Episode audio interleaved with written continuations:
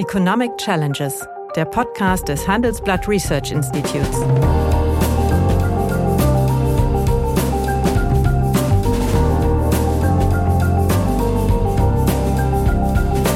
Bert Rürup, der Chefökonom des Handelsblatts, diskutiert mit Michael Hüter, dem Direktor des Instituts der deutschen Wirtschaft, wöchentlich aktuelle wirtschaftliche Herausforderungen für Deutschland wie für die Weltwirtschaft.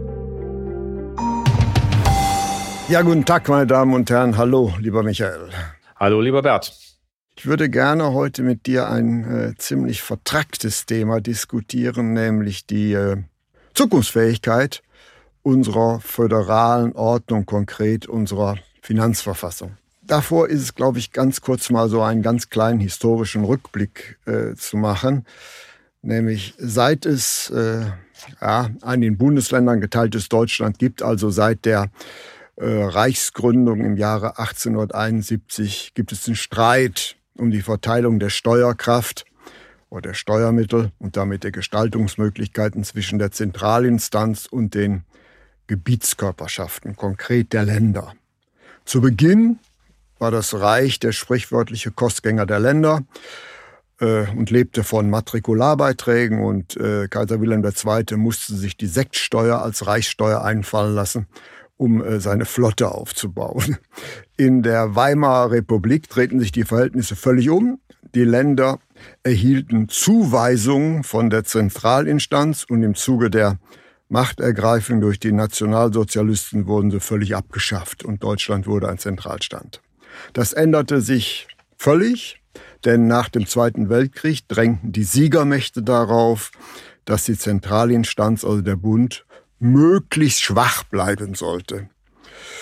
Ja, und äh, das war die Situation. Und nun, nach mehreren Finanzverfassungsreformen mit immer hin und her und vor und zurück, und einer veritablen Pandemie muss man sich ernsthaft fragen, ob die äh, gegenwärtige Regelung wirklich äh, zeitgemäß ist. Nämlich die gegenwärtige Regelung hat zu einseitigen Belastungen des Bundes geführt. Äh, die Steuereinnahmen der Länder sind höher als die des Bundes und äh, die Corona-Kosten hat der Bund faktisch alleine getragen. Also äh, von einer zukunftsfähigen und ausgewogenen Regelung kann meines Erachtens keine Rede mehr sein. Wie ist deine Ansicht und was wäre zu tun aus deiner Ansicht nach? Ja, also ich bin dir außerordentlich dankbar für dieses Thema, weil es ja aktuell äh, ein schönes Beispiel dazu gibt, wie man miteinander umgeht.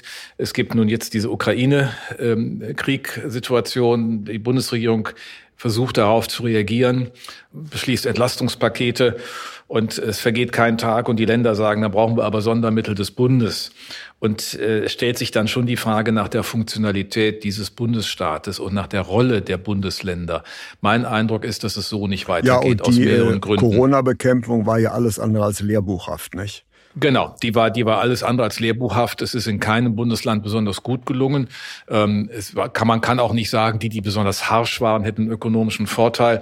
Wir haben das mal analysiert. Äh, dann stellt man fest, dass Nordrhein-Westfalen, das einen etwas zurückhaltenderen Kurs als Bayern gefahren hat, volkswirtschaftlich gesehen besser durchgekommen ist durch die Pandemie als Bayern. Das hat aber auch andere Gründe, aber auch daran äh, kann man es jedenfalls festmachen. Aber es war wie wie auch in allen anderen Themen eigentlich kein Wettbewerb um die bessere Lösung. Wir müssen ja fragen, was wir eigentlich ökonomisch betrachtet, wirklich, das ist ja nur unser Thema heute, mit diesen Bundesländern machen, was wir da eigentlich äh, als, als äh, Impuls für unsere gesamtwirtschaftliche Dynamik ableiten wollen. Und das war immer die Idee des Wettbewerbsföderalismus. Die Bundesländer gehen unterschiedliche Wege und dadurch entsteht ein Aber Wettbewerb. Aber dem steht Dort, natürlich früher die Einheitlichkeit der Lebensverhältnisse, die dann nach ja. der Wiedervereinigung zu gleichwertigen wurden, ist auch, sagen wir, eine genau. rhetorische Erschleichung gewesen. Ja, ja, es ist aber auch ähm, ein Armutszeugnis, was die Bundesländer abgeben, wenn du dir das Thema Bildung anschaust. Mhm. Wir haben äh, durch den Wettbewerb keine Dynamik, wie man es ja normalerweise in, als Marktökonom erwarten würde, hin zum Höhe zu höheren Qualität. Kampf um die bessere Leistung, Gegenteil ist der Fall. Genau, sondern es ist nie wirklich gelungen und das Erschütternde ist ja, dass es auch eigentlich keinen mehr interessiert. Wir haben PISA-Daten aus der jüngsten Erhebung, die deutlich machen, dass wir seit 2010 kontinuierlich verloren haben in allen äh, Kernkompetenzen, die Grundschüler aufweisen müssen. Das ist das Rechnen, das ist das Lesen, das ist das Zuhören, das ist das Schreiben. Und zwar unterschieden nach äh, Native Germans und den Migrationskohorten, äh, erste und zweite Generation, aber auch die Native Germans sind einfach schlechter geworden. Die Sprachfähigkeit, die, die Fähigkeit zu formulieren, zu, das auch textlich umzusetzen, hat dramatisch abgenommen. Und man kann es auf einen Nenner bringen. Die Bundesrepublik Deutschland ist heute auf dem Niveau, auf dem Bremen vor zehn Jahren war. Und wenn das der Anspruch ist, dann frage ich mich, was ist da eigentlich passiert? Es gibt keinerlei wettbewerbliche Dynamik, die die Länder äh, so unter Druck setzt, besser zu werden. Jeder macht im Grunde immer noch, was er will. Es gibt keine einheitlichen Aber man ist Bildungsmindeststandards. Einig, dass immer der Bund alles zu bezahlen hat. Genau, dass wenn da was kommt, muss der Bund bezahlen. Und deswegen, ähm, es gibt ja zwei Ansatzpunkte. Kann man fragen, stimmen die Systeme? Das hast du angedeutet. Der Finanzausgleich ist ja verlagert worden in den Umsatzsteuervorwegausgleich mhm. mit der letzten Reform, so dass es ja auch keinen solidarischen Spitzenausgleich Nein, mehr gibt. Es gibt keine Beziehung mehr zwischen den Ländern, sondern genau. alles zahlt der Bund. Genau, alles zahlt der Bund. Und ich habe das ähm, für immer fatal gehalten. Ähm, wer hat der damalige bayerische Ministerpräsident da mal erklärt, ähm, das ginge nicht anders, denn ansonsten müsste er immer im, Haushalt äh, im, im Landtag dann bei der Klasse im Haushalt x Milliarden an die anderen gingen und so würde das eigentlich vorher äh, stattfinden. Es ist also quasi wie so ein, eine äh, Fiskalillusion des Finanzausgleichs, die dadurch erreicht wurde. Aber das, der Grundgedanke, dass es ein solidarisches, aus dem bündischen Prinzip kommenden kooperativen Ansatz der Länder gibt, der ist damit natürlich völlig weg. Und äh, trotzdem kriegen die nichts hin. Mhm. Ich meine, ich sage das heute wirklich mal sehr brutal, weil die Kernbereiche sind ja innere Sicherheit, Infrastruktur, Wohnen, Bildung. Mehr ist ja von den Ländern nicht zu erwarten. Innere Sicherheit mehr oder weniger okay, aber in den mhm. anderen Bereichen äh, messen sie sich nicht wirklich an dem, was notwendig wäre. Und nochmal, dass wir heute auf dem Stand von Bremen vor zehn Jahren stehen, ist eigentlich katastrophal. Es ist wirklich katastrophal. Und dann kommt jetzt solche Situationen wie diese Kriegssituation. Und was stellen wir fest? Der Bund muss den Libero in allen äh, Situationen spielen und dann auch das Geld abgeben. Ja. Ja, aber welche Lösung gibt's? Das ist ja die spannende Frage. Nach einer kurzen Unterbrechung geht es gleich weiter. Bleiben Sie dran. ChatGPT und andere Technologien verändern unsere Arbeitswelt rasant. Bei der Veranstaltung Work in Progress diskutieren wir in der Handelsblatt Media Group die Zukunft des Arbeitsmarktes, HR-Trends, KI, mentale Gesundheit und neue Leadership-Perspektiven. Sei am 13. und 14. Juni in Düsseldorf oder virtuell dabei und melde dich jetzt an unter work-progress.de. Also ich glaube, erst einmal muss man fragen, ob die Länder die Rolle richtig verstanden haben, die sie jetzt haben. 2009 ähm, mit der Finanzverfassungsreform ist ja ähm, der Kreditspielraum ab 2020 für die Länder auf, auf Null, gesetzt, gesetzt worden. Das ist richtig. können wohl im Bereich äh, der konjunkturellen Situation Ausnahmetatbestand in Anspruch nehmen, aber sie haben keinen strukturellen Verschuldungsspielraum. Es sollten ja damals 0,5 Prozent des BIPs jährlich sein, 0,35 für den Bund, 0,15 Aber das wollten Prozent die Länder nicht. Für die Länder. Die Länder wollten nicht. So, jetzt stehen sie da, ein bisschen wie das Kind beim Dreck, ähm, das sich da beim Spielen schmutzig gemacht hat, nämlich feststellt, sie haben gar keinen Spielraum.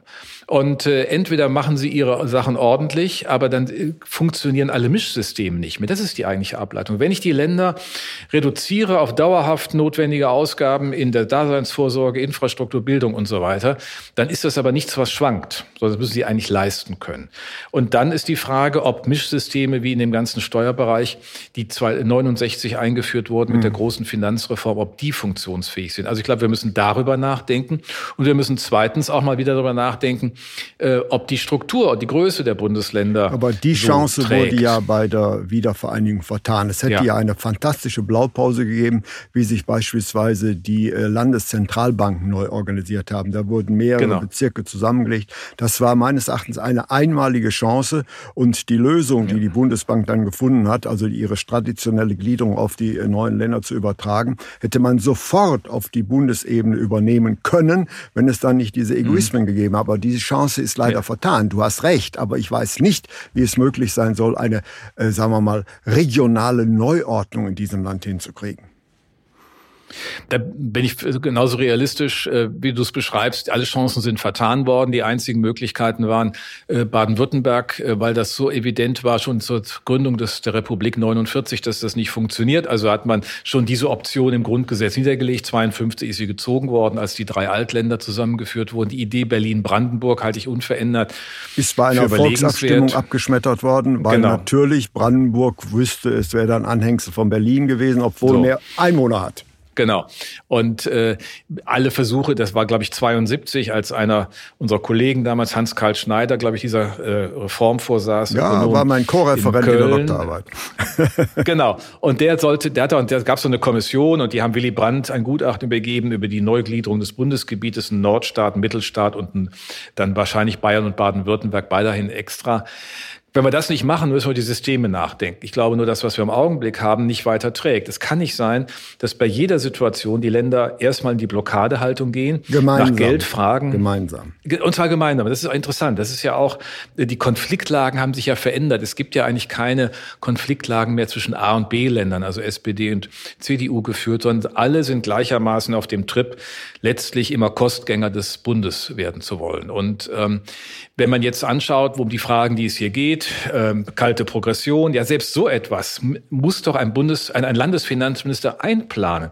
Wenn 2012, wir hatten ja darüber gesprochen, der Bundestag äh, ein Gesetz beschließt, dass äh, regelmäßig alle zwei Jahre ein Steuerprogressionsbericht vorgelegt wird, auf dessen Grundlage dann der Tarif entsprechend zu verschieben ist. Mhm dann ist das auch den Finanzministern der Bundesländer bekannt. Da kann ich mich doch nicht jedes Mal hinstellen und sagen, ja, da hätte ich jetzt aber gern mal dafür Geld. Das müssen sie dann auch mal selbst leisten können durch Umschichtung ihren Haushalten oder durch entsprechende andere Maßnahmen, die sie miteinander haben. Aber das ist der Preis, den sie dafür zahlen, dass sie im Grunde keinen Finanzausgleich mehr machen. Und äh, sich hinzustellen, sagen, das geht da nicht, ist natürlich eine sehr äh, unbefriedigende. Ja, Lösung. richtig. Aber wie kann man so etwas umsetzen? Nämlich verfassungsgemäß haben die Länder ja eine bärenstarke Stellung, nicht? Ja.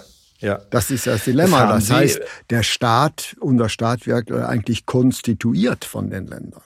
Ja, aber es gibt ja eigentlich, und das ist natürlich auch kaputt gemacht worden mit der Abschaffung des Finanzausgleichs und der Verlagerung und den Umsatzsteuervorwegausgleich. Ein variables Element war immer die Umsatzsteuerverteilung zwischen Bund und Ländern, weil man gesagt hat, wenn sich die Deckungsquoten verändern, also der, die Deckung äh, für die zu erledigenden Aufgaben durch die ordentlichen Steuern verschieben sich zu dem einen oder anderen, dann, das war die Idee, variables Element, dann wird die Umsatzsteuerverteilung zwischen Bund und Ländern angepasst. Das geht jetzt ja faktisch nicht mehr, weil ich sozusagen den gesamten Voraus, den, den Ausgleich zwischen den Ländern dorthin verlagert habe. Das wäre aber notwendig. Der Bund muss für die Pandemie das Geld aufnehmen in erheblichem Maße. Du hast erwähnt, die gesamte gesamtwirtschaftliche Absicherung.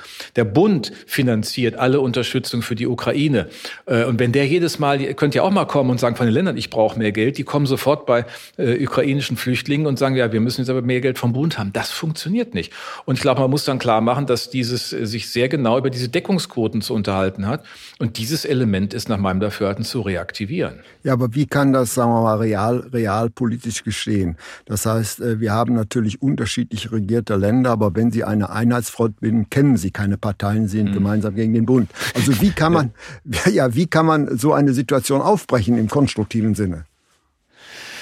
Ja, aufbrechend. Also die eine Diskussion ist die über die Umsatzsteuerverteilung. Die andere Diskussion ist, wie geht man eigentlich mit der Fiskalregel für die Verschuldung um? Wenn es so ist, dass der Bund der einzige ist, der strukturell sich verschulden kann mit Blick auf seine Investitionen, die mhm. gesamtstaatlich notwendig sind, dann muss man ihm entweder diesen Spielraum auch lassen oder man muss ihn anpassen. Man kann ja sagen, die 0,5, die 2000 äh, acht äh, vor der Verfassungssituation, vor der neuen Veränderung der Verfassung ja diskutiert worden sind als strukturelle Verschuldungskomponente, müsste man im Grunde dem Bund insgesamt zuweisen. Also man muss den Spielraum des Bundes erhöhen, damit die Länder äh, dann auch ihre Ansprüche stellen können. Sonst ist irgendwo verschieben wir ja den Druck aus den Länderhaushalten in den Bundeshaushalt und ähm, das äh, funktioniert nicht. Außer man akzeptiert gemeinsam, dass wir dauerhaft eine andere Verschuldungsregel haben. Das sehe ich nicht, hielt ich jetzt auch nicht in der gegebenen Situation für geboten, aber man muss zumindest mal die Zusammenhänge äh, beleuchten, denn ähm, dass sofort die Länder sich melden, ist halt kein angemessenes Verfahren. Das müssen die auch selbst mal irgendwann merken. Die können ja auch mal fragen, stimmt das eigentlich, wie ihre äh, Aufgaben definiert sind? Ähm, was ist eigentlich wirklich Daseinsvorsorge? Was kann ich vor Ort anders machen als früher? Mhm. Und tatsächlich kommen wir ja auch bei der digitalen Infrastruktur nicht, nicht voran. Das ist ja zunächst mal ähm, eine kommunale und Länderveranstaltung. Da hast du Glück, wenn du einen Bürgermeister, Bürgermeisterin hast, die sich dafür engagiert. Ansonsten sitzt du halt mit deinen, wie ich in Wiesbaden, mit den 16 Ja, aber, aber ist das äh, Kernproblem, liegt das nicht darin, da die Länder dicendo möglicherweise in weiser Voraussicht bei der Finanzverfassungsreform 2009 war die meines Wissens, mhm. äh, auf jegliche Verschuldung verzichtet haben. Ja. Und dadurch haben sie sich natürlich selbst aus dem Schneider gebracht. Man hat zunächst gedacht, das ist eine Entmachtung der Länder. Ich glaube, Herr Stoiber hat das damals durchgesetzt. Ja. In Tat und Wirklichkeit war es das genaue Gegenteil. Man hat sich letztlich von zukünftiger Verantwortung entledigt und hat sie dem Bund übertragen, immer mit dem Hinweis darauf, wir dürfen uns ja nicht verschulden im genau. Interesse genau. der Schuldenbremse und, und, und. Ja, und das war ja meines Erachtens ein sehr, sehr geschickter Schachzug von Herrn Stoiber. Nach einer kurzen Unterbrechung geht es gleich weiter. Bleiben Sie dran. Wie navigieren Deutschlands Top-Vorständinnen durch die aktuell schwierigen Zeiten? Hören Sie es selbst bei der Female All-Star Boardroom Session am 14. Mai. Mit dabei Maria Ferraro von Siemens Energy, Viktoria Osatnek von E.ON, Sopna Suri von RWE Generation und Antje von Dewitz von Vaude. Wir sprechen mit Ihnen über die Stärkung der Wirtschaft, das politische Klima und die geopolitischen Krisen. Seien Sie dabei, femaleallstarboard.de. Ja, war natürlich auch nicht unter der weisen Voraussicht, was alles passieren würde nach 2009.